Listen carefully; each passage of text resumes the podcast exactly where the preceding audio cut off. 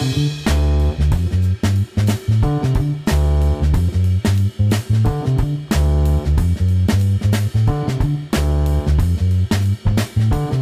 aí, galera, beleza? Bem-vindos a mais um Bar do Gordo. Yes!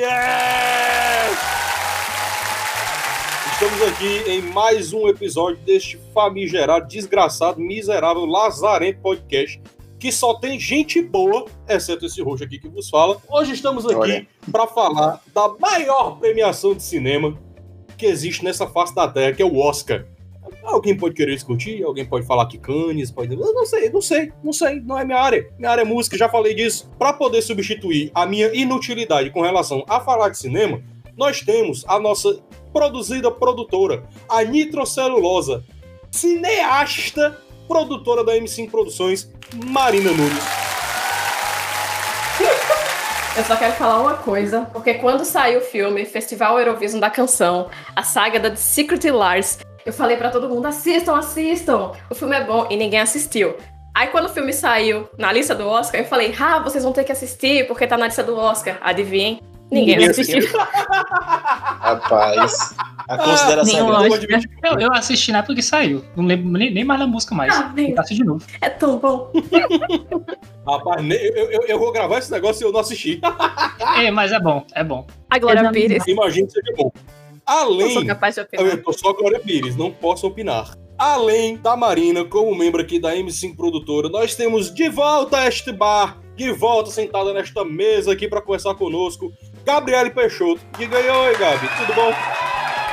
Oi, Raul. Tudo bem? Tudo bem, tudo bom. Além dessas duas maravilhosas produtoras, nós temos aqui conosco outra presença ilustríssima. Um convidado que já esteve aqui antes, num programa que ainda não foi publicado. Afinal de contas, este programa tá ficando mais complexo do que a Marvel. Mentira. Não se preocupe que ela vai piorar muito mais a situação com esse negócio de multiverso que tá vindo por aí. Nós temos conosco o professor e escritor Rafael Sampaio. Deu oi.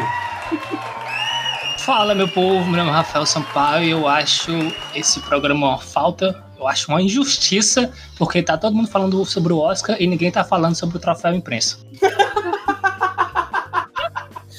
Final do Obrigado. ano, final do ano a gente faz um especial Melhores do Ano do Faustão. Perfeito.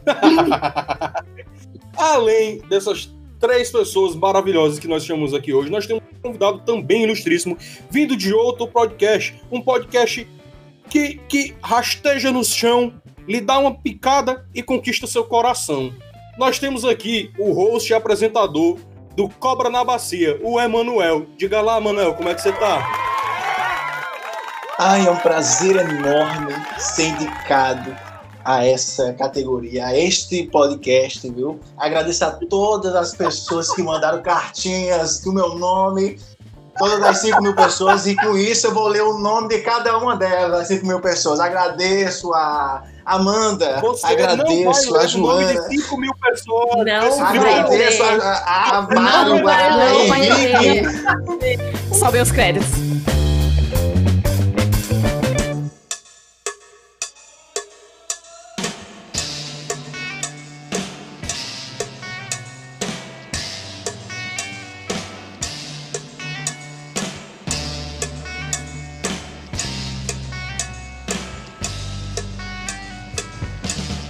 Começar, vamos começar do começo. Não é isso? Pra gente não estar aqui colocando a carroça na frente dos bois, vamos começar falando sobre como funciona a premiação do Oscar, como é que é É a estrutura desta premiação maravilhosa. Marina, o que é que você pode trazer pra gente, você como é especialista, cineasta, literalmente é especialista, né?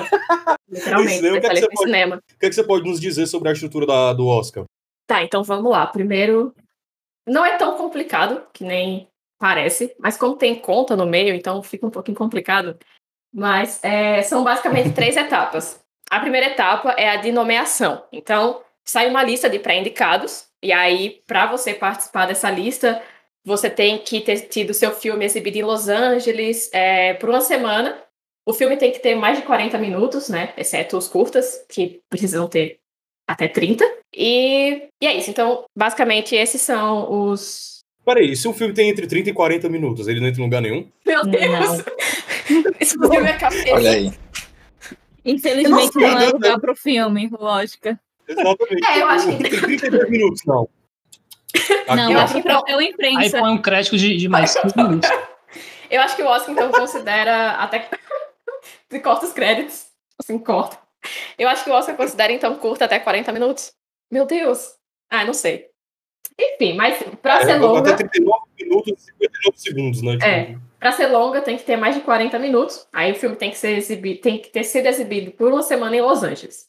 Esses são os dois primeiros tópicos. Aí depois vem, né? Tipo, a partir daí, fazem a lista de pré-indicados. E essa lista de pré-indicados vai para academia. Aí quando chega na academia que realmente começa todo o trâmite para o Oscar.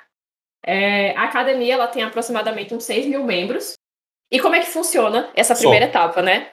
Da pré-indicação para a indicação. Os membros da academia, eles são organizados por setor. Então, cada um tem seu ramo. Então, o ator, ali, né, tá- ele está na academia como ator, é, diretor como diretor. E aí, essa primeira etapa tem essa lista gigantesca de filme. Os atores, eles só vão votar em atores. As atrizes só vão votar em atrizes. E a partir daí, eles vão fazer lá as continhas deles para poder definir, né, quais são os cinco filmes indicados. Então, a primeira Uhum. etapa são só quem realmente en- entende, né, da categoria, vamos dizer assim. Com exceção de melhor filme. Melhor filme é todo mundo que vota também. Aí, como é feita essa continha, né, para decidir quem são os indicados? Porque aí nesse processo tem uma continha. Essa conta ela é feita de uma forma que eu acho, eu acho muito legal, porque é matemática. Eles pegam o, o número total de. É, É tipo, legal eles pegam. é matemática.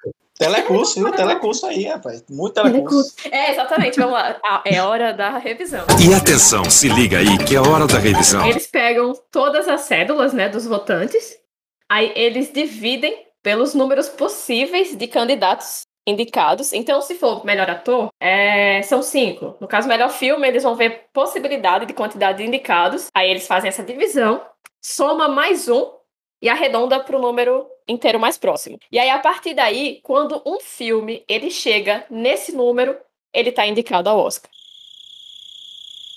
What? É, exatamente. Ah, Isso isso aí, aí, Gente, né? Vai ter uma publicação no Bar do Gordo com um gráfico explicando, né? Ah, eu sou de humanos. Por Por favor, por favor. Marina falou conta, meu cérebro fechou na hora e eu só escutei o É. Oscar e indicado. O meio. O meio não. É basicamente. Desculpa, professora. Isso vai cair na prova? Pega. Vai. É, Aí, essa é a segunda etapa, né? Então tem lá os pré-indicados que o pessoal assiste, cada um na sua área vota no que mais gostou. Aí desse, dessa quantidade de votação, é, eles pegam esses, essa quantidade, né? Divide lá, faz o cálculozinho deles, e a partir daí os filmes eles começam a ser indicados. Então eles vão re- reproduzindo esse processo para cada indicado. Então, o primeiro filme foi indicado, aí agora você pega de novo ali os, os votos, divide, soma, arredonda, e encontra seu filme novo. entendi. Pronto, aí agora nós temos nossa lista de indicados.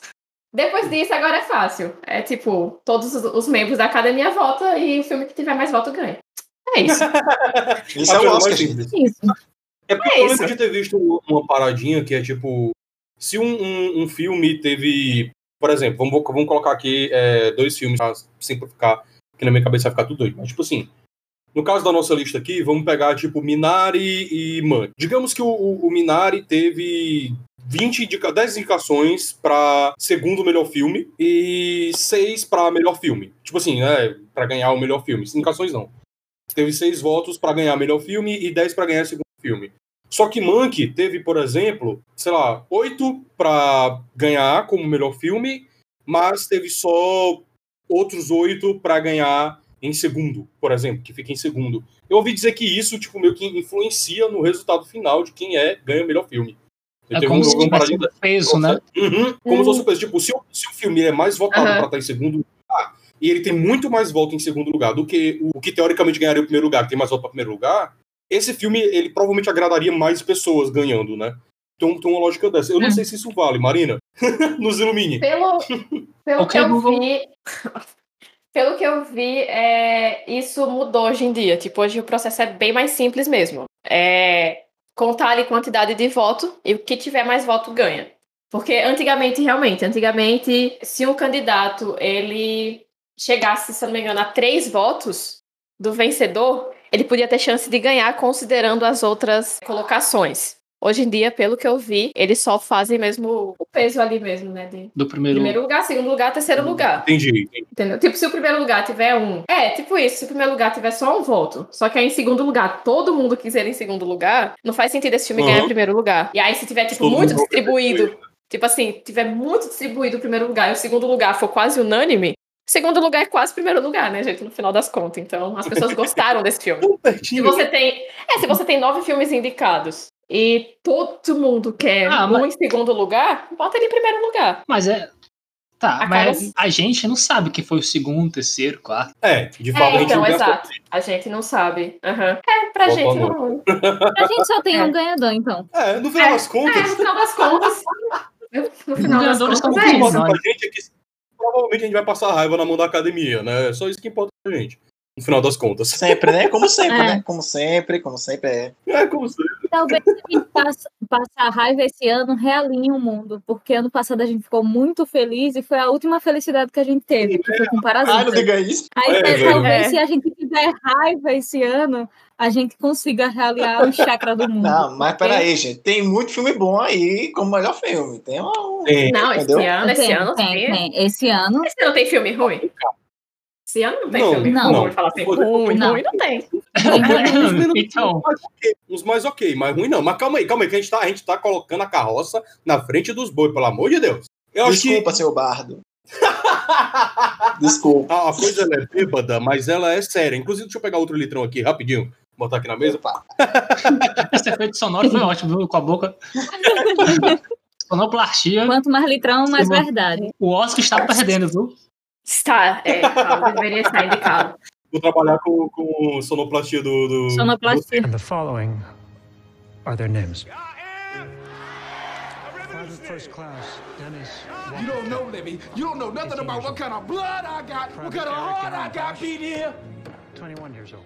Mr. Kunstler. Lance Corporal Robert Earl. coisa que eu queria trazer aqui para esse programa são curiosidades, pequenas, pequenas facetas sobre este Oscar e Oscars, talvez como um todo, né? Nossos convidados aqui estão mais do que convidados a compartilhar Tamo aqui, conosco tamo alguma aqui. curiosidade que eles tenham, alguma curiosidade que eles tenham para nos para nos falar, mas eu quero já começar na categoria de melhor atriz. A Viola Davis foi indicada pela Voz Suprema do Blues, a atuação que ela fez é, representando a cantora de blues Ma Rainey. E com essa indicação, ela alcançou o recorde de atriz negra com o maior número de indicações ao Oscar. No total, são quatro indicações, sendo duas indicações à atriz como protagonista e duas como coadjuvante. É muita responsabilidade, porque não é ela que ganha o Oscar, É. é o Oscar que ganha ela. É isso Então, aí, meu irmão. assim, É isso aí. Falando agora, mudando de categoria, falando de direção. Esse é o primeiro ano que duas mulheres foram indicadas para melhor direção. Gente, primeiro ano que duas. Duas, não é tipo três, quatro, são duas velho. mulheres. E aí nós temos a, a Chloe Zhao, de Nomadland, e a Emerald Fennell, de Bela Vingança, né? É, é muito. Nossa, é muito absurdo pensar que as últimas mulheres a ser indicada foi tipo a Greta Gerwig, né, por Lady Bird, e a Catherine Bigelow por Guerra ao Terror. E tipo, a Catherine ganhou. E é a única mulher até hoje a ter vencido um Oscar por direção. E assim, Sim. você pensa que Guerra ao. Terror é um filme de guerra. Tipo, Nossa senhora. é, é bem diferente, né? Não é tipo Bela Vingança, que é um filme que é uma crítica pesada sobre machismo, sobre, sabe? É, misoginia, mais. violência, né? Misoginia, assim. Enquanto, tipo, a única mulher que ganhou o Oscar de melhor diretora fez um filme de guerra. Porque quando mulheres tratam de temas que a gente, né, tipo, tá mais ali em pauta, em discussões em relação ao feminismo e tal, tipo, nem são indicadas, né? Vamos ver se esse ano muda. Vamos ver. Vamos ver, né? Vamos ver, porque tanto Bela Vingança como Nomadland são dois filmes cuja direção Sim, eu, eu bato Uhum. palma, assim, bato muito palma. E, bom, incrível. Na verdade, assim, é aquele esquema, não teve É. uma mal feita, assim, tipo, esse ano tá bem forte. O negócio tá bonito, tá muito bonito. Detalhe que a Chloe, se eu não me engano, ela também foi a primeira mulher não branca a ser indicada nessa categoria. Sim. Em 93 anos que o Oscar existe, vale lembrar disso. É a primeira vez que duas são indicadas. É história, e é a é primeira história, vez que uma é. mulher não branca é indicada a essa categoria. história. 93 Tá bom. anos. É histórico, é histórico. Esse ano tá sendo muito histórico. Outra história que tá sendo feita aqui nesse ano na, na- no Oscar, né, é que os streamings estão vindo com força, né? Por causa da Verdade. pandemia que a gente passou nesse Netflix, meu ano, Deus. que aconteceu. Uhum. É, a gente teve muita produção feita. E a, a Netflix ela veio com 35 indicações. As obras da Netflix foram indicadas a 35, cat- 35 categorias, não, né? Rapaz, Oscar não é questão de categoria. Mas das diversas categorias. rolaram 35 indicações vindos de filmes da Netflix. E a gente tem Monkey, o Sete de Chicago, que ambos estão concorrendo a, a melhor filme, né? Então, porrada isso. Depois de Roma, meu amigo, depois Vai que abriu igual a Roma, a aí Netflix aí pessoas, vai tá com tudo, em- acho que em todos os Oscars aí que, que tiverem. Sim. Pois é. Sim. Não tem como, não. É, cara, não Também tem, tem, tem não uma parada que, de- que nesse ano é, o pessoal do Judas e o Messias Negro é o, são dois coadjuvantes, né? Sim. Ambos principais na, da- os É. principais na história estão concorrendo um prêmio a, a coadjuvantes. velho. Isso eu achei top. Então, cara.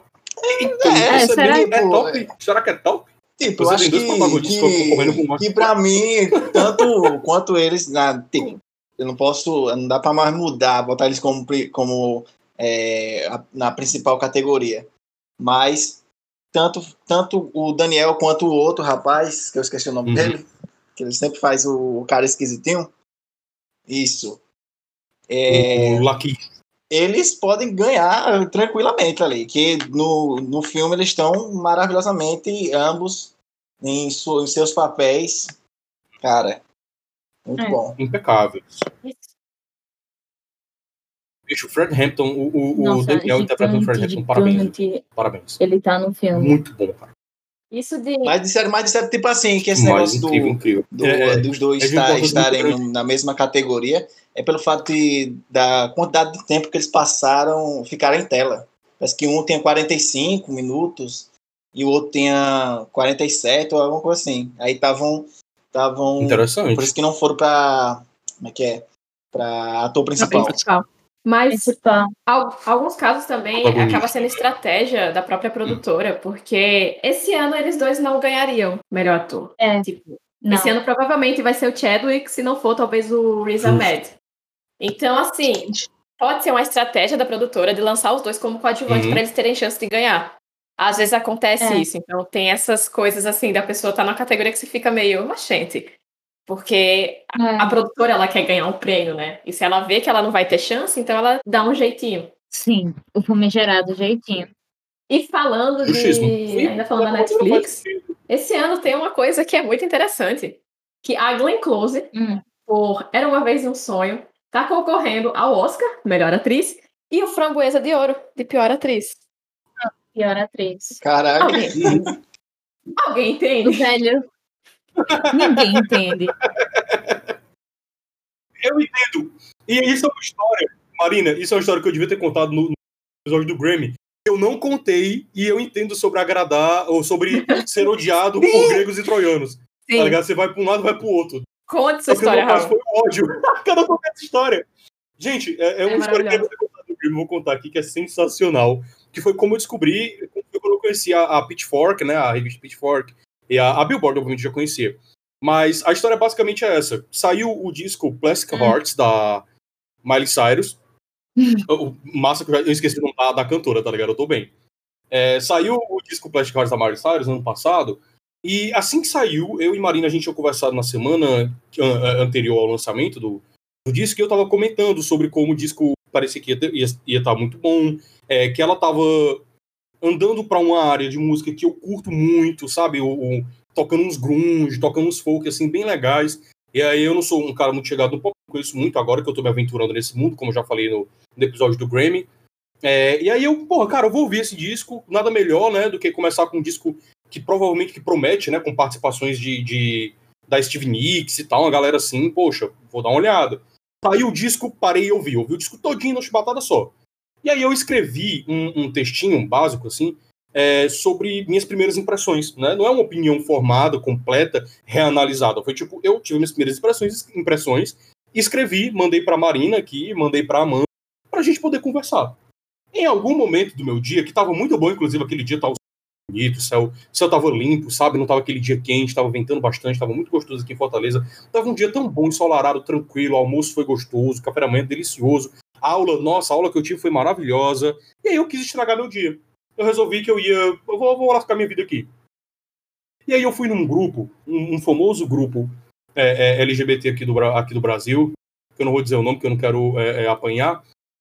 E eu fui lá e resolvi postar o meu texto, esclarecendo que eram minhas primeiras opiniões, que eram primeiras impressões, e que, bom, obviamente eu não sou dono de nenhuma verdade, e que eu queria conversar. Tipo, eu quis, como o grupo, teoricamente, é, ele se origina desse debate sobre uma diva pop, uma, não, é, não, é, não, é bem pop não, ela, mas é, vamos lá, né? Sobre uma das divas e tal que a galera gosta, eu achei que seria um ambiente é, aberto a esse tipo de debate.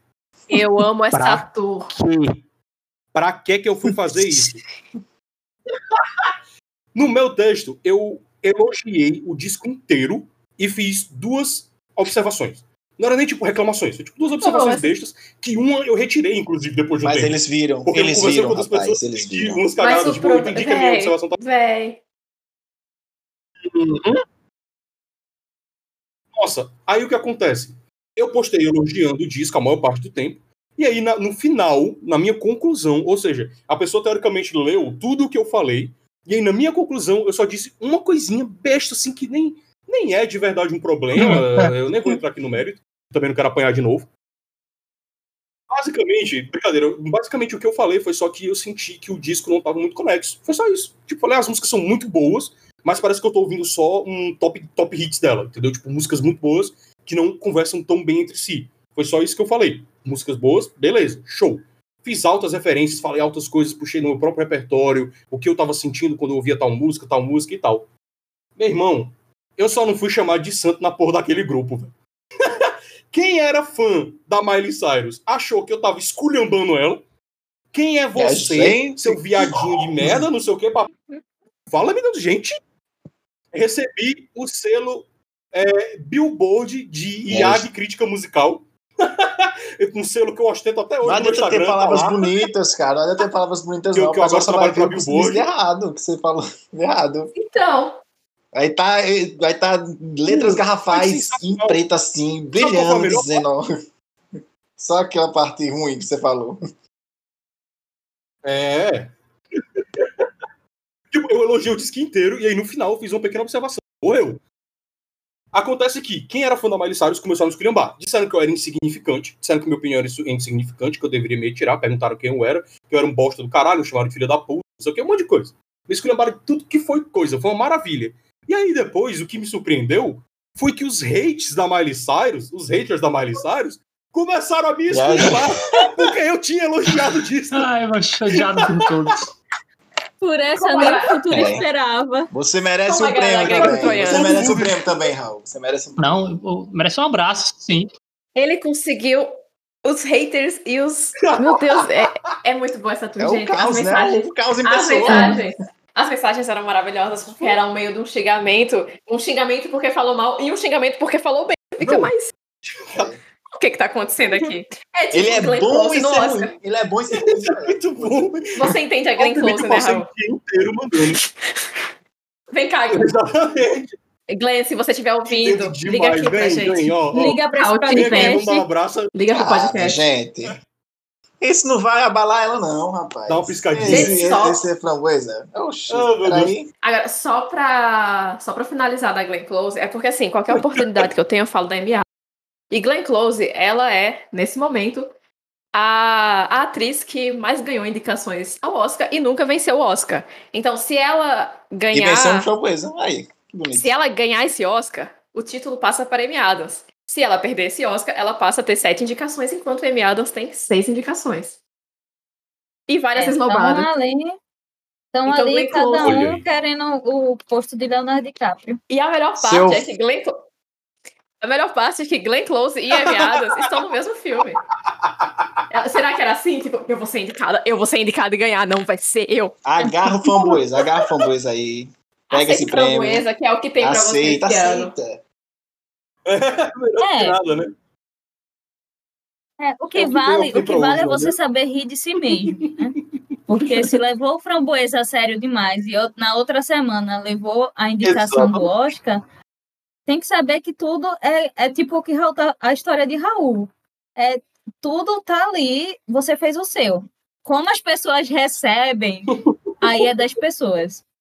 Porque Manda ela conversar com a Sandra Bullock. se Manda ligar a Sandra isso. Bullock. A Sandra Bullock foi genial respondendo Framboesa de Ouro. Ela foi buscar e ela ainda deu uma cópia de DVD para cada jornalista que votou nela do filme ruim, para vocês se divertirem.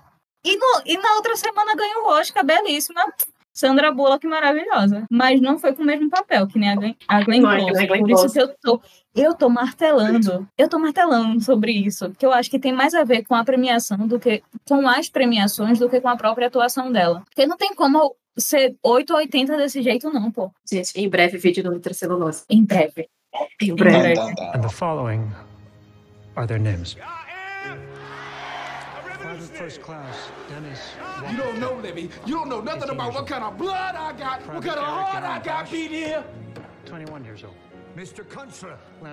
É, e falando em voltando um pouquinho atrás sobre tempo de, de aparição, a Viola é a que menos aparece, que tá concorrendo e menos aparece. Ela tem 26 minutos de tela. Nossa, Em 26 minutos ela manda o recado dela. e E parece que. É gente, é sério? Nossa. Não É, percebi ela isso. tem 26 né? minutos. E as outras tem, parece que é 40 e 35. É Olivia e eu esqueci o nome da outra. Tem 40 e 35, mas ela com 26 minutos mandou o recado muito Uau. bem dado Essa assim. mulher. Ave Maria. É, Vaiola, tipo, sendo Vaiola. se ela tá, é bom. Mesmo se não for bom, tem ela, então é bom. And the following are their names.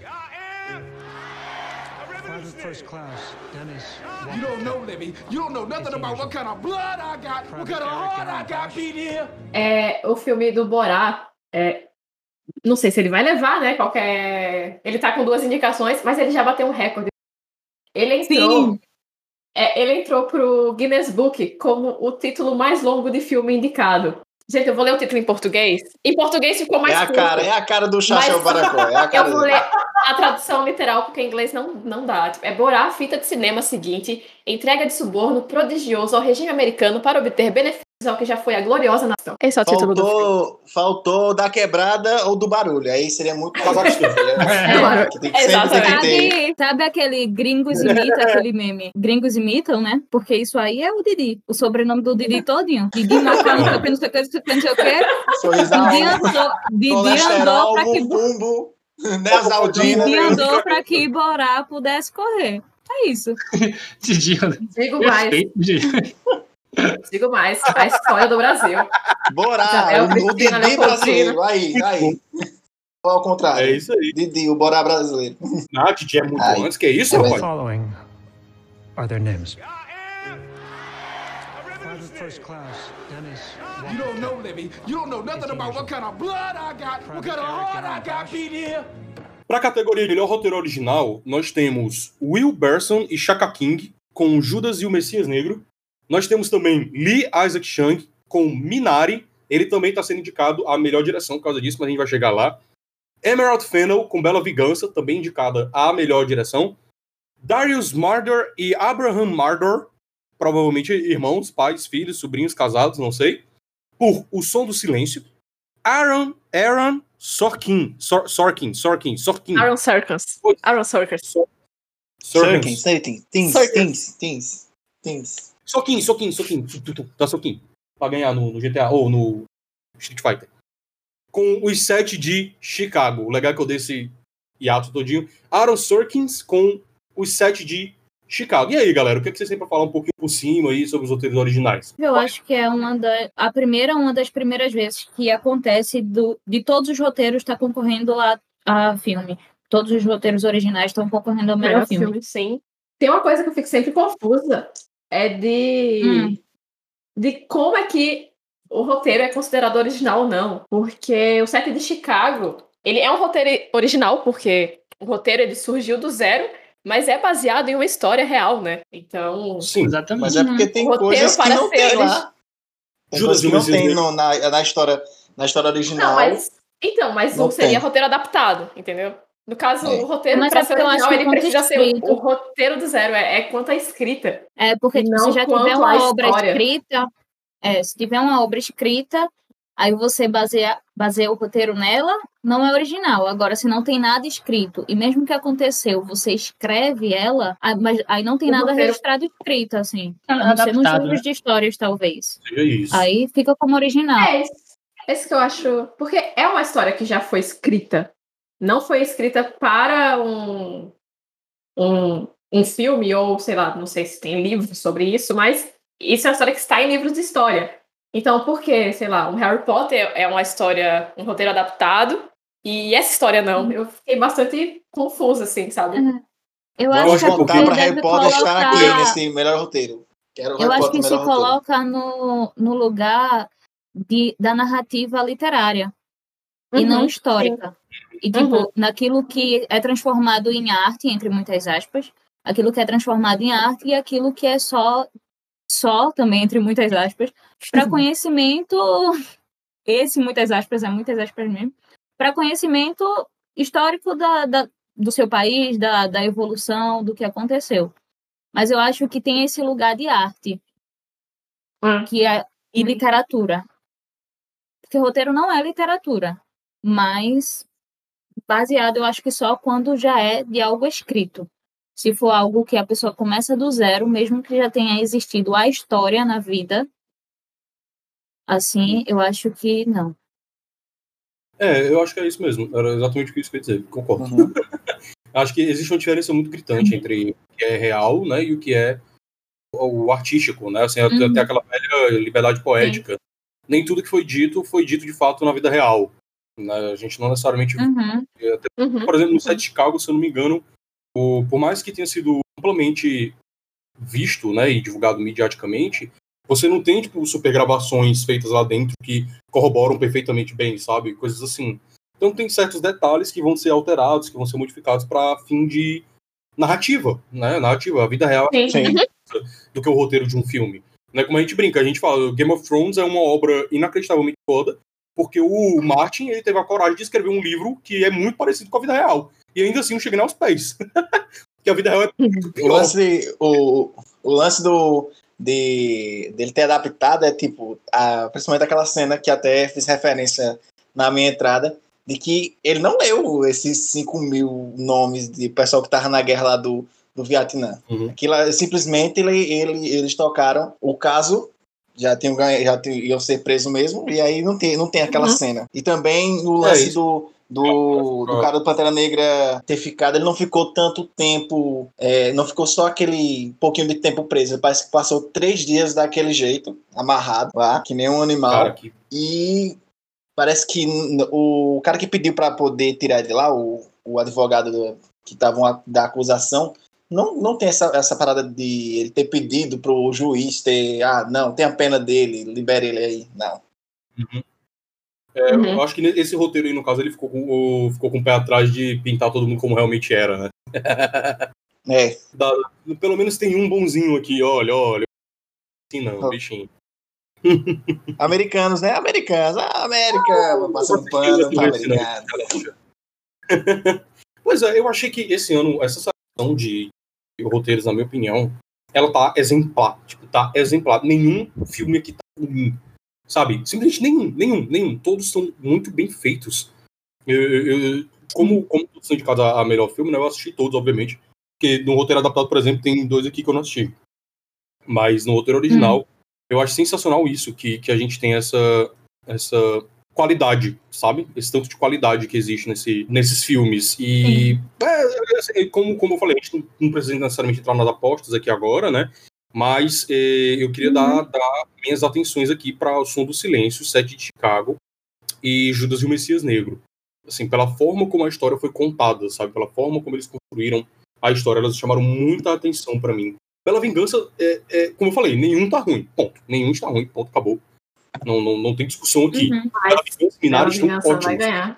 Os, Os três filmes que o. Goleado falou são justamente os três filmes do roteiro original que eu acho que, que estão nesse páreo de ganhar o, o roteiro original. Porque, na- na... minha, na minha visão, o Judas e o Messias Negro e o Sete de Chicago são dois filmes que precisaram de uma pesquisa histórica por serem baseados em fatos reais. E a maneira como eles criaram esse roteiro e, e- e fizeram essa construção de, de personagens históricos e, e deu a possibilidade de sair esse filme, eu acho que faz muito dá muita força para esses roteiros é, serem os vencedores dessa categoria.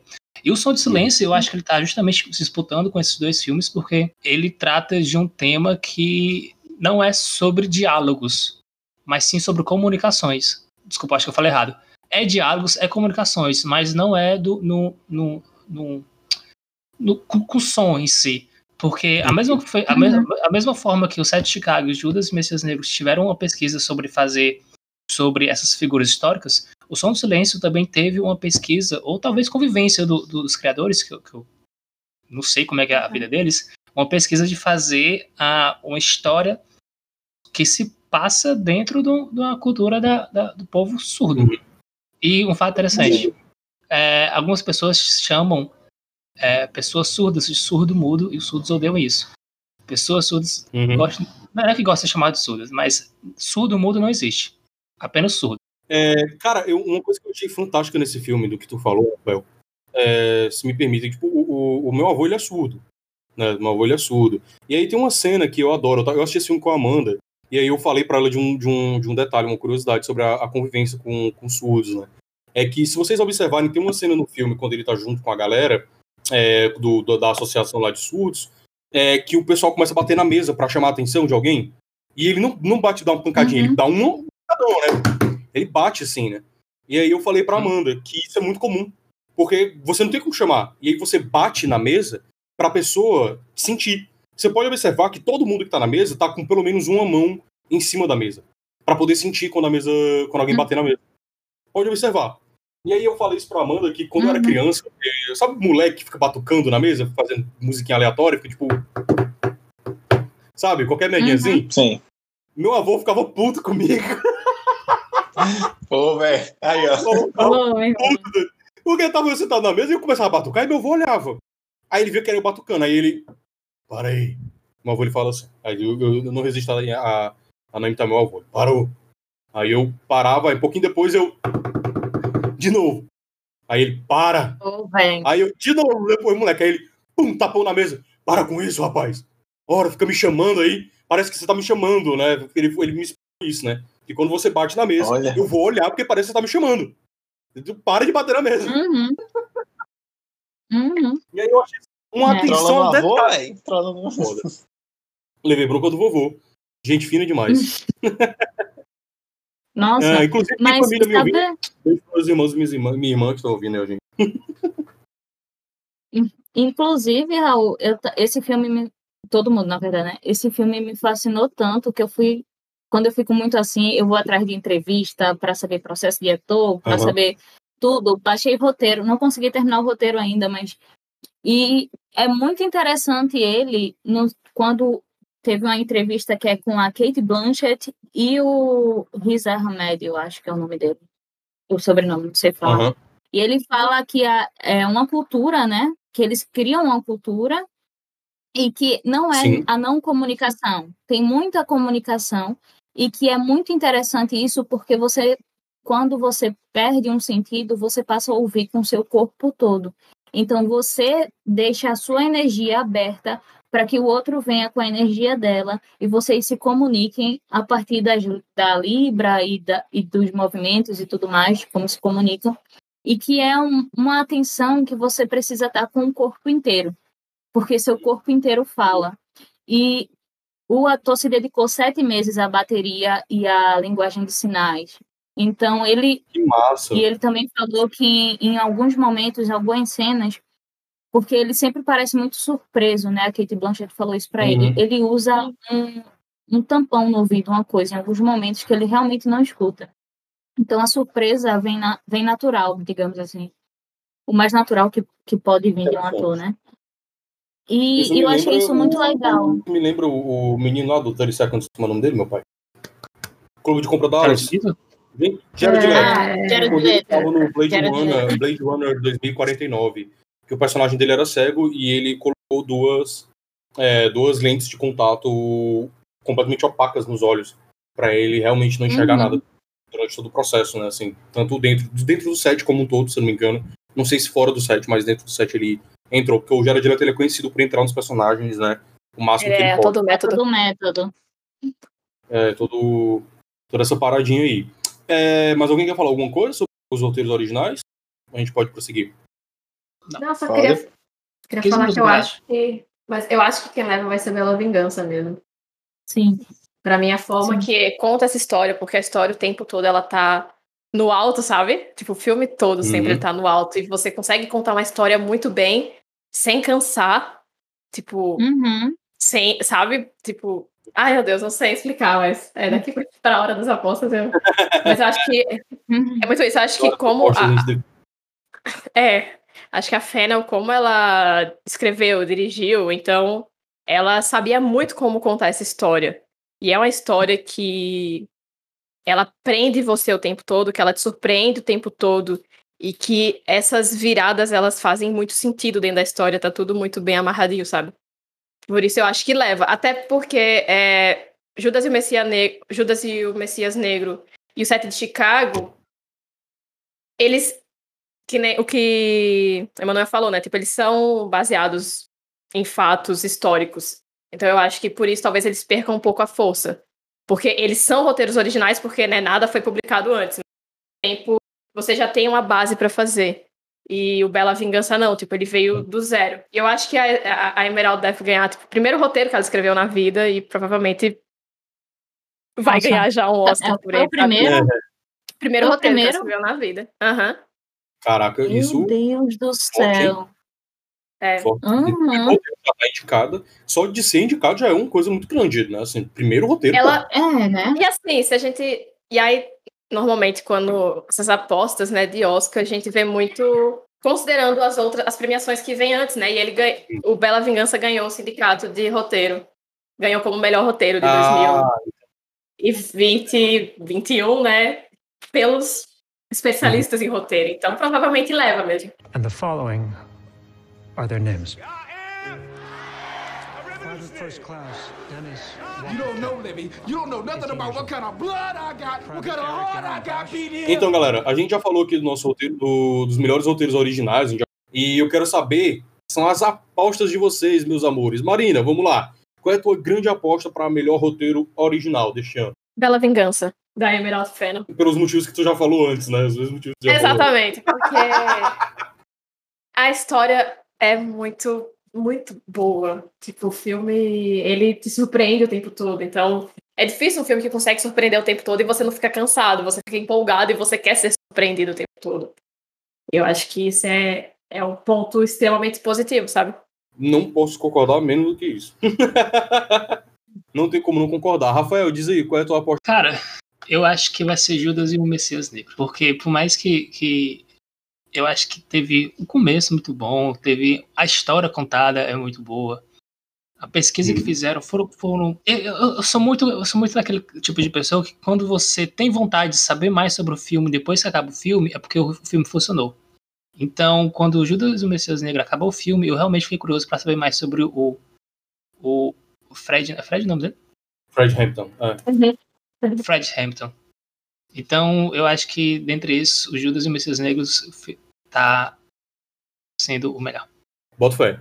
Gabi, qual vai ser a sua, sua aposta para melhor roteiro original? Raul, cara, de- eu, só um adendo que eu, toda vez que eu assisti um filme, eu dizia, com certeza vai ser esse. E quando eu assisti todos, todos assim, porque eu não assisti Mank ainda, é, eu, eu fiquei incapaz de dizer com certeza ou escolher realmente. Porque eu sou indecisa e porque os filmes realmente estão muito bons. Então, eu acho e torço que o roteiro a Bela, Bela Vingança. Foi um filme que me surpreendeu muito, assim, desde o primeiro, desde o primeiro momento. E eu acho que a gente não pode perder essa fala que ele tem diretamente com a questão machista, né? Que é, que é a principal base dele. E como ele pega eu acho que, não sei, para mim foi muito, muito surpresa desde o começo, assim. Então, eu gosto muito dele e acho que ele leva, pelo que Marina já comentou, que ele vem levando outras premiações, levou o BAFTA e tudo mais. E se o Som do Silêncio levasse, não ia ficar chateada. Mas eu Não acho ruim, Mas não acho o- ruim. não acho ruim, mas eu acho que quem leva é Bela Vingança. Beleza. Manel, meu querido, e você? Qual vai ser sua aposta de hoje? Rapaz, ó, depois que falaram aí sobre o som do silêncio, meio que abalou o que eu ia escolher. E aí eu tô meio indeciso, mas eu vou no que já tava antes, que é Judas e o Messias Negro. Porque é um filme que também, como Bela Vingança, tem as suas questões, que é a questão do racismo e da segregação e também é, as coisas que, que é, não contam tanto da, da história americana, né? A, a- a- não contam a, uma parte da história americana, não é contada, é sempre é, por baixo das coisas. E eu achei muito top é, esse, esse filme, porque tanto na questão que ele é um, ele sendo um, é, sendo um filme na, na pegada de filme, mas também tem uma parte que é, que é tanto no início quanto no final, que é um pouco documental, né? Aham. E aí eu, eu gostei muito no estilo e também do roteiro da história em si. Eu fiquei, cara, fiquei muito triste na, na, na- nos momentos finais desse filme, do que aconteceu com ele. E também triste e com raiva ao mesmo tempo. E aí eu acho que eu vou ficar com Judas e o Messias, e o Messias Negro. É, eu acho que, que agora ficou pra mim o voto de Minerva, né? Foi dois pro Judas e o Messias Negro dois pro Gente, não é fácil não, rapaz. Aí tu escolhe outro. Nossa, É, vai fazer um seminário que ninguém Escolhe do agora. Vai silêncio. seminário. Não, eu quero que Raul faça os cálculos e ele diga quem foi o vencedor. Quem for o vencedor do colocar aí, Baldo do Baldo Gold Awards. então, Vai, vai fazer a continha. faz a continha, né? Vamos lá. Da, da, da forma como eu vejo, tipo, todos os filmes, como eu falei, eu não vou ficar triste nenhum deles ganhar, sabe? Na, pra ser honesto. Eu achei todos eles bem, bem emparelhados, sabe? Só que, os, assim, eu gosto muito do, do que o set de Chicago fez. Da estrutura, que o, da história que o filme conta, de como o filme conta essa história, é uma coisa que me atrai muito, sabe? As brincadeiras com flashbacks e tudo isso, a forma É verdade. como se constrói a história, eu acho ela muito É. fascinante. Então, pra mim, fica o set de Chicago, mas é, eu, sinceramente, não acharia Acho- ruim se nenhum, se nenhum deles gan- ganhasse, porque Judas e o Messias Negro, Minari e Minari, por exemplo, falam é, de questões raciais.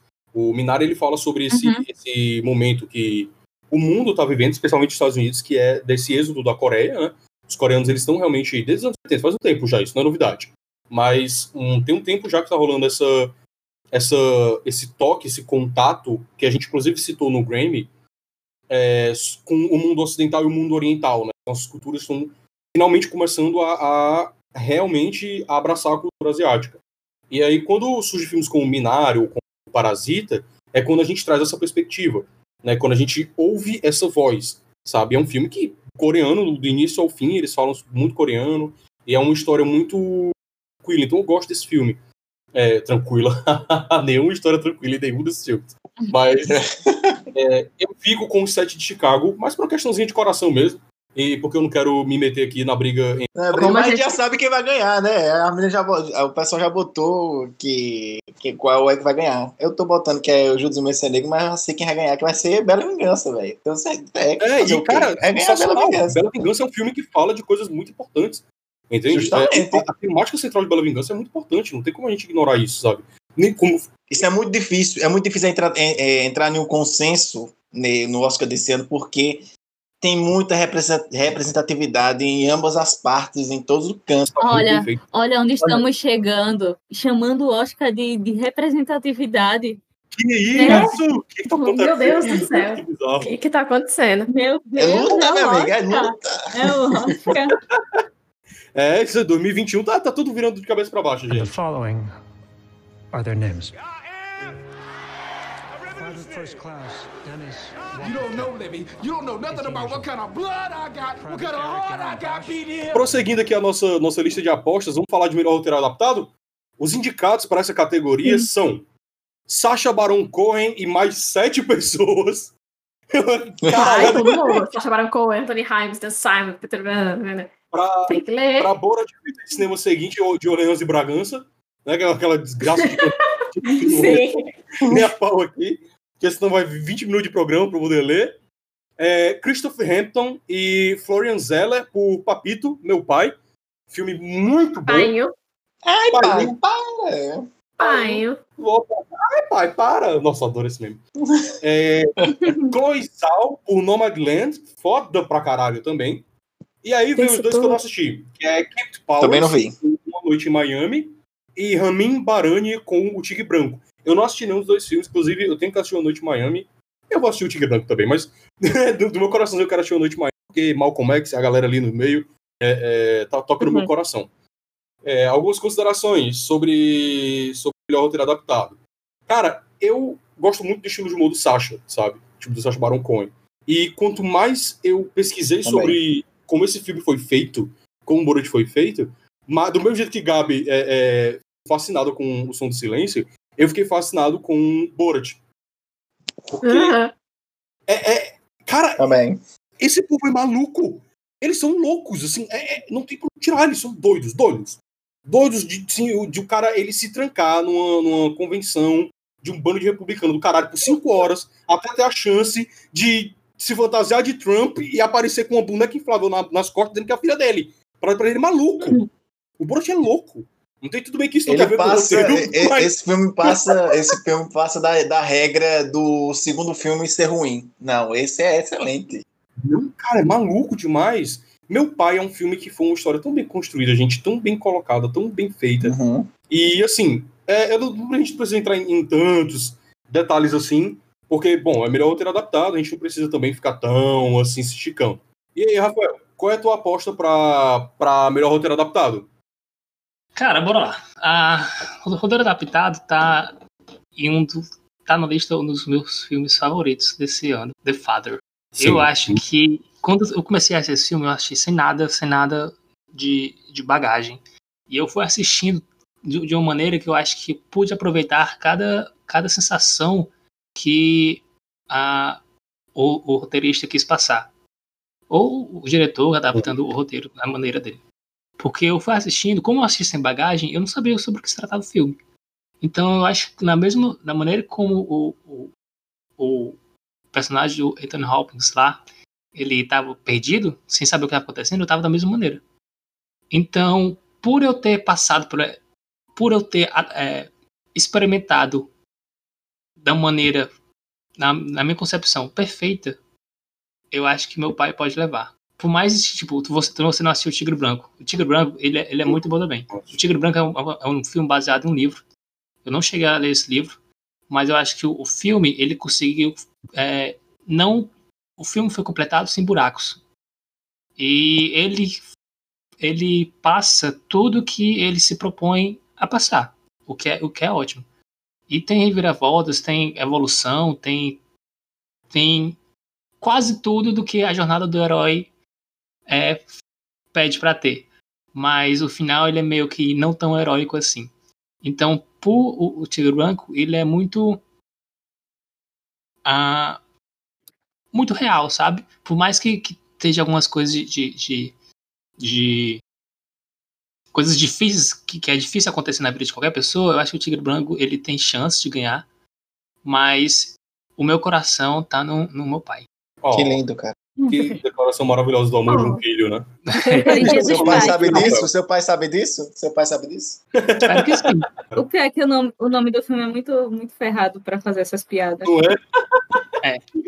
Tem que ser meu pai do barulho, tem que ser meu pai do barulho, cara. Vou dar pesada. É, Era pra ser um pai, né? Mas é, eu acho que o Anthony Hopkins, ele, ele levou o filme todo com ele e eu acho que, que eu tô muito apaixonado por esse filme. Inclusive, eu achei o, o final de, de A Bela Vingança é sensacional. Por que pareça. Se não fosse aquele final, eu acho que eu, eu, tirei- eu tinha. Em um ano, dois anos, eu tinha deixado de lado, sabe? mas aquele final, aquele final chocante, ele me fez É. comparar muito com. Talvez não tenha nada a ver, mas pessoalmente falando, me fez comparar com Beleza Americana. Porque às vezes acho que, que, que vai estar aquele. aquele a, a pessoa vai, vai mudando, achando que vai dar certo, mas. Então, Uhum. spoiler. Nem tudo dá certo na vida. e foi chocante quando É. aconteceu. Na hora que aconteceu o que aconteceu com ela naquela naquela cabana, eu fiquei, não, peraí. Não É, mãe. isso, não. Ela- Eu ela assisti vai- junto com vai Marina, eu agora. fiquei de boca aberta. Ah, foi, foi. Eu achei Tipo, muito tipo, corajoso. Eles O tentando O adivinhar, de Bela silêncio. Vingança foi muito corajoso. tentando adivinhar o filme ninguém conseguia chegar perto, assim, sabe? Porque é, Nossa, é, é muito aqui. surpreendente, porque você não espera. Tipo, a gente sempre tá esperando o melhor, eu acho, né? Sei. A gente Sim. sempre. A gente, a gente já- a gente espera que o pior aconteça, mas eu acho que quando a gente tá assistindo algo, a gente quer que o pior aconteça, porque a vida, o pior sempre acontece. Não, não sempre acontece, mas Sempre geralmente a vida Na acontece, maioria né? das vezes, né? Então, então, então acho que quando a gente tá assistindo, a gente tem ali aquela esperança de que naquela história a coisa seja diferente. E aí, quando não é, você sente um baque, assim, né? Sim, demais. Nossa, foi baque atrás de baque. Eu achei que ia, ia voltar e mostrar o que poderia ter acontecido, mas que ela tinha um plano. Eu fui É. negando até subir os créditos. Eu neguei até sendo as foram nas evidências. the following are their names. First Class Dennis You don't know, Libby. You don't know nothing about what kind of blood I got, what kind of heart I got beat here. Aproveitando o que Rafael falou, eu concordo. Tipo, eu acho que meu pai leva o Oscar de melhor roteiro adaptado. Porque Esse nome, esse nome me remete a várias piadas. meu pai o Oscar. Meu pai sou Oscar. eu. Não, pô. Meu Não sou pai, eu que vou levar pai. Oscar. Como assim? Romero Brito Vai ser. Smith? Smith. eu gosto muito, tipo, da, da forma que o filme ele é contado mesmo, porque ele é adaptado de uma peça de teatro, né? Do próprio diretor. Então eu acho que daí já, né, tipo, tem uma proximidade ali. E, e é, eu gosto muito de como o filme ele é teatral, mas ele não se perde. Isso também é uma, é uma decisão muito de direção também, né? Então não é só crédito pro roteiro, mas é, realmente essa, essa narrativa e essa forma que a gente vai acompanhando aquilo, e aí a gente vai ficando confuso, e aí a gente fica confuso que nem ele está confuso, né? A gente se sente na pele dele, assim. E, tipo, eu acho que o filme, ele, ele é muito bem escrito nesse sentido de, tipo, ele faz com que a gente tenha a sensação do, do personagem do Anthony Hopkins, né? Porque a gente fica confuso, a gente não sabe o que está acontecendo. A gente fica sem entender como é que aquela cadeira apareceu ali, sabe? Como é que a filha Uhum. mudou. Da mesma forma que ele fica sem entender. Então eu acho que é, esse é, é o ponto alto, assim, desse, dessa história e, e dessa forma, né, de contar essa história. Mas se Nomadland ganhasse, eu ficaria feliz. Mas Nomadland vai levar a direção, então é isso. Mas eu acho que meu pai Dividam leva. prêmios. Realmente, é. Eu realmente acho que meu pai, que meu pai, le- meu pai leva, meu Deus. Seu pai, Não seu pai eu. leva, seu pai leva. Seu pai eu vai não vou levar. o meu pai vai. pai vai levar. Meu Deus. Manel, querido, Ah. é, você, diga aí, o que é que você acha que vai levar desse roteiro adaptado? Cara, eu, eu. É a gente concordando em cima de concordância que, tipo, é, também concordo que meu pai vai. Meu pai. Bom, pai. Vai levar o, o melhor, de melhor roteiro adaptado, apesar de que o do Borat é também um, um muito forte. E eu tenho um carinho enorme pelo, pelo Sacha Baron Cohen. Gosto muito dos filmes dele. Mas eu acho que o, esse, o roteiro é, foi feito pelo Anthony Hopkins. Eu vou dizer mais quando eu for falar sobre melhores atores. Vou dizer lá. então tua aposta também é no meu pai. Isso. No seu pai. pois é. Tu devia dizer, não, no meu pai. Aí ficou, não, Meu no pai meu não, pai. seu pai. No nosso pai. Ó ó pai. Gabi, e você? Qual vai ser sua aposta da vez? Chegou a indecisa. É... Cara, é como Marina falou, se não Madeleine levasse, não ficaria triste.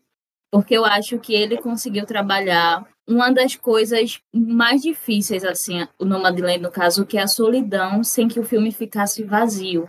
É uma solidão preenchida, isso muito por conta da, da atriz, né? Uhum. E, é, e é muito preenchida de sentimento e me tocou de uma maneira, tipo, estilo Francis Ha, que você sabe que tá triste, mas é um, é um lugar um lugar novo, porque é um, uma, um incômodo. Nomadland causou, me causou um incômodo com essa solidão, e não um incômodo ruim, mas um incômodo que leva você para um pensamento, para uma reflexão, e me emocionou muito no final. É, no final, tipo assim, quando começou a cena da fogueira até o final, eu tava chorando que, meu Deus. Nossa, eu comecei a não parei, chorar. não. Eu comecei a chorar na, na cena do ano novo, no- do meio pro final ali. Sim, Nossa, ali eu já, já tava chorando, assim. chora. Mas, e eu acho incrível a Nomadland porque toda a história cabe, assim. São, são dadas... Cria um personagem que são dadas oportunidades para uma mudança, mas a personagem, ela tá, ela tá tão aquilo, não quer dizer que ela não evoluiu, mas quer dizer que ela aceitou uma nova realidade, que ela já tá aceitando por conta do período de luto, que ela escolhe aquilo, sabe? Sim. Então, é, é esse conflito que a solidão, por mais que pessoalmente tenha me, ela me cause um desconforto, a ideia de solidão, a personagem estava bem com ela e escolheu ela. Então isso me trouxe uma reflexão muito assim, muito viva, né? E o estágio da vida, porque tipo, o que é envelhecer, né? O que é esse envelhecer e você ter várias histórias e você carrega tantas dores, porque você chega e você também fazer escolhas. Parece que não, parece que a gente escolhe muito cedo o que a gente vai fazer pro resto da vida e nananana, e depois a gente só vai viver isso. Mas a vida é mais do que isso, a vida é só mais do que essas escolhas. Então são reflexões assim que dava para ir para uma hora. Mas o, o que Marina falou sobre meu pai, seu pai, nosso pai, é que, tipo assim, por ser uma adaptação teatral, eu fiquei muito impressionada, porque quando as pessoas chegam para você normalmente e diz seu filme ficou teatral, elas nunca trazem isso como elogio. Sabe? É, como Porque- exagerado, né, como algo... É. Porque, tipo assim, é, o teatro tem esse, esse tom de um, algo que tem que ser feito ali, mas que pegue todo mundo na distância. E o, o filme tem isso que pega você no olhar, né? E, e, tipo, quando a pessoa vem falar que o filme é teatral, ela quase vem com um tom de crítica, que você foi exagerado naquele filme. O que, tipo, pode não ser verdade também, assim, sabe? Eu, como defensora do teatro, e da, de atuação do teatro e tudo mais, pode ser uma escolha, sabe? Porque o filme tá ali para ser qualquer coisa que a pessoa se dispôs a fazer. E mas é isso, é como ele é teatral sem sair do espaço cinematográfico, assim, sabe? Ele funciona a estrutura dele de palco, digamos assim, é um apartamento que funciona que tipo uma porta é a cozinha, depois a porta não não é mais a cozinha. E, então, tipo, ele te leva para essa confusão que faz com que você entre no personagem. E ele poder, poderia ter um caminho muito fácil e comum, que é tipo: a filha vai para o consultório com o pai e descobre que ele tem uma doença degenerativa e que vai ser muito difícil e ela quer se mudar e ele vai precisar de cuidados e não sei o que, não sei o que, e ele vai esquecer dela e, e tudo mais. Poderia ser esse roteiro. Mas a escolha dele de colocar a dúvida do, da pessoa que está passando para quem está assistindo, eu, achei genial, porque por muito tempo, tipo, eu duvidei da filha dele. Eu disse, essa, fi- Sim. ah, essa mulher tá enganando esse homem. Porque, e nisso ele fez a gente se colocar.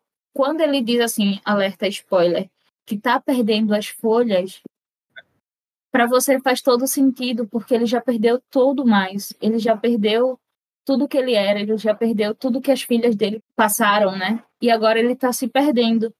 Então, tipo, para mim é um filme genial por isso, assim, porque ele é muito simples, ele tem esse espaço de solidão também que a doença traz, que é você não lembrar das pessoas e você ter que confiar em quem você não não acredita. aquela história do relógio. Ele não acredita, mas ele tá ali Sim. na casa que supostamente é do cara, que supostamente é da filha dele, mas ele não tem certeza de nada, nem se o relógio é dele ou não. Então, eu acho que isso também. E como as coisas vão aparecendo, desaparecendo do cenário, eu achei muito genial também. Então, é, eu queria, a academia me escute, eu queria que fosse, Vai, ela vai escutar, pô. Não, não que fica fosse assim. meu pai. Mas se fosse Nomadland Ah. também, assim, seria incrível também. Tá, tá unanimidade no meu pai, eu acho. Bom, Uhum. eu, eu, eu, eu acho é muito. Eu sempre. Eu, eu ficar. Blá, blá, blá, ficar com o desafio de falar por último é, é, é incrível, porque vocês trazem visões inacreditáveis. Eu acho isso muito bom.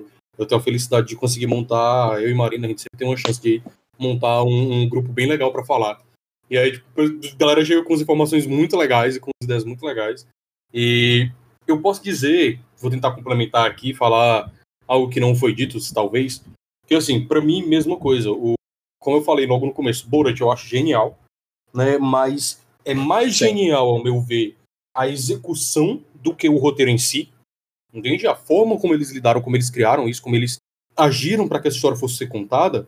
Se adaptaram, É né? muito- Se adaptaram também, porque teve que passar pela, pelo lance da pandemia. Isso, várias coisas. O, o Sacha, ele, inclusive, disse que ele passou horas andando por Nova York, por outras cidades, como Washington também, é, sem máscara antes de ser parado, no meio da pandemia. Entendeu? O que o Sacha é maluco de estar andando sem, sem, sem máscara, mas é, é, também foi como uma, uma- do, do jeito dele, é, uma forma de, de levantar essa questão, né? Ele passar um tempão andando e ninguém tá nem aí. Até que até parece no filme, né? Que mandou ele, olha, bota máscara aí, você não Uhum. pode ficar andando sem máscara por aqui. Acho que o Sim. policial para ele. Uhum. É, tem umas paradas dessas que eu acho muito interessante, mas fica mais no âmbito da execução do que necessariamente no âmbito da, do roteiro em si. E aí vem os dois grandes, né? Que é Nomadland e Meu Pai. Meu Pai eu acho sensacional. A genialidade de como foi construído Meu Pai é, é inacreditável. Sabe? Toda essa confusão me lembra momentos pessoais que eu vivi. Né? Não, não eu como o personagem principal, mas eu como a, a, a filha, no caso seria o neto. eu vi muito disso acontecer ao meu redor e eu acho muito foda como o roteiro ele não permitiu que a gente tivesse todas as informações antes. Sabe? Ele não permitiu que a gente soubesse de tudo. Entende? Ele vai entregando pra gente de pouquinho em pouquinho. Ele vai construindo essa narrativa junto com o personagem até chegar no momento final. Que é quando tudo se elucida pra gente. Comecei a suspeitar um pouquinho desde o começo, sabe? Tipo, deu ali, acho que uns meia hora de filme eu já tava pá, tem alguma coisa aqui. Não, peraí, peraí, peraí, porque eu comecei a achar que, que ia ser um filme de um jeito, aí era de. Aí foi caminhar para outro lado, e aí eu, peraí, não, vai ser desse lado aqui. Eu falei, será que é isso? E aí eu comecei a me questionar, eu falei, cara, será que, que isso não é a própria mente dele? Será que não é isso que tá acontecendo? A gente não tá vendo é a mente do cara trabalhando, né? Assim, a mente dele buscando significar as coisas que estão acontecendo ao redor dele, da forma dele, né? Sem ter as informações que ele deveria ter, teoricamente. E aí foi construindo o filme e eu, meu Deus, só foi descobrindo cada vez mais coisa. E foi ficando incrível, assim, foi, foi construindo muita coisa. Uhum. Eu não tô sendo aquele cara que diz que ah, eu, eu entendi o filme no início. Hum, Não. É só que eu tive aquela faísquinha, assim, e eu fiquei, será que é isso mesmo? Será que é isso que eles estão entregando pra gente? E eles foram desenvolvendo, eu achei isso muito bem feito, esse roteiro é muito bem feito. E se isso é uma peça de teatro, eu quero muito vê-la. muito ter o prazer de Tem vê-la. uma coisa, É. tem, tem uma coisa Já. que eu fiquei sabendo é que já fizeram, acho que já fizeram um filme do meu pai, e aí não deu muito certo, parece que ele flopou. E aí agora veio com essa nova versão. Eu não sei como é que é o, a versão antiga, mas eu queria saber, e de que ano também. Pode ter sido até 2006, 2010, deve ter sido deve ter esses anos aí atrás. Mas eu não sabia. só uma não sabia que tinha, Pois é. que tinha essa, essa outra versão. E aí vem Nomadland. Gente, que Nomadland, no, é Nomad, Nomad, Nomad. Não, mas É a, a terra dos nômades. Terra dos Nômades. É, eu acho fenomenal, fenomenal o, o- a narrativa desse filme, porque ela não é, um, ao meu ver, ela não é que, encontra um clímax, sabe? Um, tipo, um super clímax. Entende? Como normalmente é, você super descobre alguma coisa. E não é. É, é a história de alguém passando por um momento. Tipo, ela tá vivendo aquilo. E a gente vai caminhando junto dela, passando por esse ano que ela, que ela viaja, que ela dá essa volta, né? fecha esse ciclo dela em ela começa trabalhando na Amazon no novo, no final Amazon no novo. É, finaliza nessa, né, meio que nessa linha, nesse ciclo. E quando, quando o Gabi fala sobre a, sobre a solidão, eu acho que quem que eu posso falar, tipo, a gente pode separar aqui em duas coisas, que é tipo estar sozinho e estar solitário. Eu acho que ela começa solitária, porque ela se isola, perceptivelmente ela não é uma pessoa tá muito afim de criar conexões, de tá, não tá muito afim de se aproximar de ninguém, porque ela tá passando por um problema, e com o tempo ela deixa de ser solitária, porque ela abraça uhum. a comunidade da, das pessoas e ela cria essa conexão com, com as pessoas. E eu acho que isso que é fascinante nesse filme. É como ela passa de ser uma pessoa solitária, que ela era, e ela já não tá mais. No final, mais solitária. Ela não é solitária no final do filme, ao meu ver. Ela abraçou um estilo de vida que vai levar ela a muitas pessoas. Em muitos momentos da vida dela. Uhum. Sim, ela não. Sim. Ela pode estar sozinha, mas ela nunca está sozinha. Entende? Ela não está uhum. isolada do mundo, ela tem contatos, ela tem, ela fez amigos e amigas ao redor, ao redor do país, né? Como ele se fala, como ele mesmo fala que é, eu te vejo lá na frente, né? Te vejo na estrada. Relaxa, mas na frente da estrada a gente se encontra. É, é, a certeza cíclica de que pode demorar um mês, pode demorar dias, pode demorar alguns meses, ou um ano, ou vários, mas você acaba encontrando aquela pessoa novamente. Eu acho que, que, que o filme trata muito bem disso. E, cara, entrega um roteiro que Puta merda, velho. Eu fiquei, eu fiquei apaixonado por esse filme e fiquei emocionado do início ao fim. Eu não chorei. Milagre, eu não chorei. Consegui, consegui segurar as lágrimas, fiquei tranquilo. Mas eu fiquei muito emocionado e muito tocado. Até porque eu sou meio nômade, né? eu sou meio doido no meio do mundo aí. E me tocou, até porque tá no meio da pandemia, eu tô preso em casa e eu quero sair! Eu quero sair de casa. Mas eu vou ter que ir aqui na unanimidade que o pai, que é meu pai que vai ganhar. Eu acho que definitivamente nosso vai ser pai. meu pai. Nosso pai ganhou. Nosso pai, nosso pai, nosso pai vai ganhar. O pai, o, o Anthony Hopkins vai ganhar. Papai. Papito, Papito vai levar. The following are their names. First class, Dennis. You don't know, Libby. You don't know nothing about what kind of blood I got, what kind of heart I got beat here.